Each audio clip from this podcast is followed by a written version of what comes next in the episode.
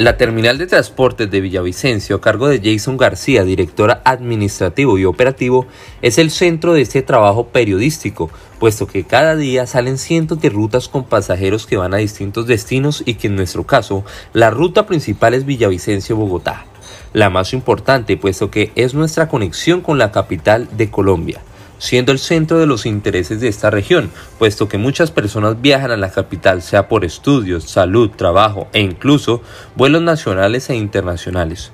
Esta ruta sin duda es la más importante para las personas que viven en el Meta. Empecemos.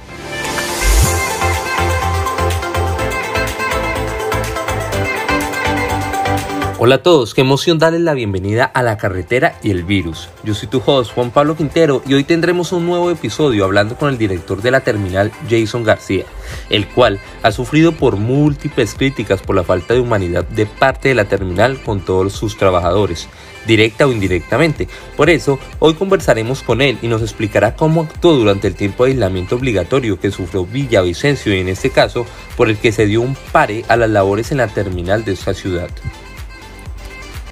¿Cuántas personas aproximadamente ingresan diariamente al terminal en tiempos de COVID y cuántos adicionales? Bueno, en tiempos de COVID estamos hablando aproximadamente de unos 1.500 a 2.000 pasajeros en tiempos de COVID. Y sin tiempos de COVID estamos hablando más o menos de 4.000 a 3.000 pasajeros. Sin duda las cifras bajaron a la mitad e incluso más. Esto a causa del incremento de pasajes y de las medidas de bioseguridad que implementó el gobierno, pues los pasajes de 28 mil pesos empezaron a valer 50 mil y sin duda las personas dejaron de viajar. Además, cuenta Jason que muchas personas aún le tienen miedo al virus y por eso hay escasez en la venta de pasajes, pues la gente prefiere no viajar hasta que crean que todo ya está más controlado. Las pérdidas económicas son muchas, por eso el desafío tan grande de controlar una empresa como lo es el terminal de transportes. ¿Cómo fueron las pérdidas económicas para el terminal durante la pandemia? Bueno, las pérdidas económicas para la terminal durante la época de pandemia, aproximadamente un año, han sido más de 2.120 millones de pesos eh, a raíz de los toques de queda, los cierres preventivos, y el flujo de pasajeros que hemos tenido durante la pandemia. El gobierno sin duda fue muy importante en las ayudas que les brindó a las grandes empresas para que no cayeran en la ruina. ¿Durante la pandemia el gobierno otorgó algún tipo de apoyo? Nosotros nos vinculamos y participamos al apoyo que está dando el gobierno nacional de subsidios de nómina y subsidios de prestaciones sociales. Uno de los problemas sociales que se presentó fue el por qué el gobierno ayuda solo a las grandes empresas y a los microempresarios no, puesto que el terminal sí tuvo un sostén, pero sus comerciantes y demás no tuvieron ninguna ayuda. Incluso seguían cobrando arriendos y servicios. En el caso de los conductores tampoco fueron ayudados. ¿Apoyaron a las empresas transportadoras? ¿De qué manera? Bueno, nosotros como terminal de transporte apoyamos siempre a las empresas transportadoras eh, buscando la forma de socializarle a la comunidad en nuestras redes sociales, en nuestra página web, eh, informar el valor del tiquete, informar que operamos 24 horas sin ninguna restricción en este momento. Las ayudas por medio de redes sociales en un momento en el que los conductores solo pensaban de dónde sacar dinero para comprar comida, arriendos o servicios, solo era el contentillo en una situación que en ese instante no serviría de nada. ¿Cómo fue el trabajo virtual? Bueno, el trabajo virtual nosotros contamos con una plataforma de Google eh, a través de correo electrónico, eh, Google Meet y videoconferencias remotas. Las nuevas tecnologías y la nueva realidad obligan a incorporar medios virtuales en los que el trabajo sea lo más normal posible. El adaptarse a esto fue difícil, pero ya ante meses aislados se retoma la presencialidad en un mínimo de personas que podían asistir a su trabajo, claro está, que bajo restricciones y especificaciones. ¿Cuántos de esos trabajadores lo hacían virtualmente y cuántos presencialmente? Bueno, virtualmente teníamos 20, 100% en la virtualidad y 50 lo hacían presencialmente en diferentes turnos. ¿Y esas ventas eran presenciales o virtuales? Había presenciales y había telefónicamente. ¿Cuántos empleados trabajaron virtualmente en esa época? Bueno, durante la pandemia nosotros durante el mes de abril cerramos completamente la terminal, eh, ningún, todos los trabajadores fueron a virtualidad, durante el mes de mayo ya volvieron a trabajar 50 trabajadores y 20 quedaron en la virtualidad, toda el área administrativa.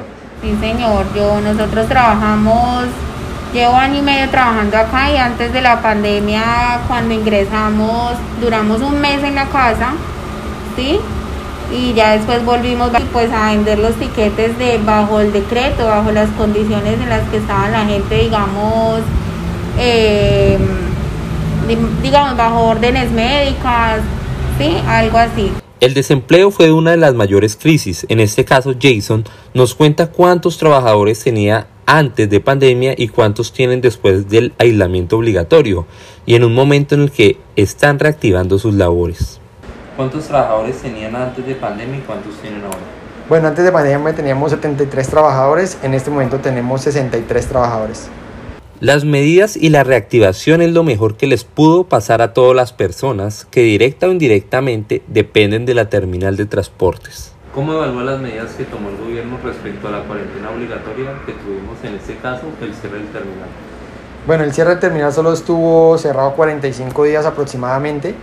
Eh, determinamos pues que esa medida en principio fue buena, pero luego activaron nuevamente los viajes con protocolos respectivos. ¿Qué pasa si a un trabajador le da COVID-19? Bueno, a nuestros trabajadores ya les ha dado COVID-19. Hemos activado el protocolo de bioseguridad, identificando los posibles contactos estrechos y ellos van a un aislamiento de 14 días eh, y chequeo médico constante. Estas son las normas que el gobierno decretó y que Jason por su cargo es la persona encargada de que esto se cumpla en su perfección. Esto con el fin de seguir laborando para poder llegar a la normalidad en el menor tiempo posible. ¿Bajo qué protocolos trabajan? Bueno, nosotros establecimos un protocolo. Este protocolo ha venido sufriendo unas actualizaciones. Actualmente el protocolo está actualizado a marzo del 2021, en donde solo exigimos el uso obligatorio de la mascarilla o tapabocas, el lavado de manos y el distanciamiento social. Cumplir con los protocolos de bioseguridad en estos momentos es esencial, pues de esto depende la continuación de labores en la terminal de transportes y por consiguiente el flujo de viajeros que visiten esta región de Colombia. Si bien la reactivación está tomando forma, pero las personas todavía tienen miedo de viajar y otras no lo hacen por los altos precios. Es una situación que tiene en jaque a todos los que dependen de esta labor en la terminal de transportes de Villavicencio, pues no tienen a quién transportar, a quién atender y obviamente sin estos dos puntos importantes no tienen cómo mantener estabilidad financiera. Las ayudas del terminal que solo se basan en publicidad no ayudan a trabajadores que no dependen de reconocimiento en redes, sino del trabajo diario en la terminal, por lo que bajo todos los protocolos que se implementen ya es justo y necesario la vuelta a la normalidad. Villavicencio la espera de la reactivación económica y la vuelta del turismo que le da vida a la ciudad y a sus habitantes que dependen de los viajeros para generar su sustento diario, en el caso del terminal, aunque ya se elabora, son muy caros los pasajes, ya que solo pueden transportar un porcentaje limitado de pasajeros a causa de la pandemia. Se espera que esto cambie pronto y que todo vuelva una vez más a la normalidad, pues pese a haber un virus mortal, las personas tienen que seguir trabajando para poder vivir bien y las restricciones afectan en ese proceso de resurgimiento.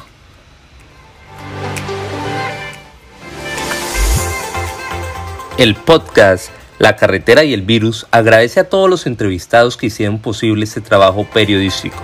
Gracias a su información y a sus historias que quedarán plasmadas en tres emisiones que se mantendrán en la historia.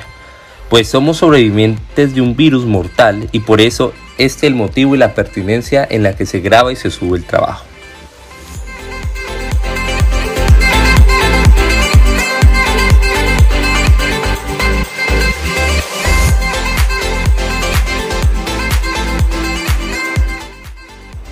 La carretera y el virus es un podcast con un enfoque periodístico.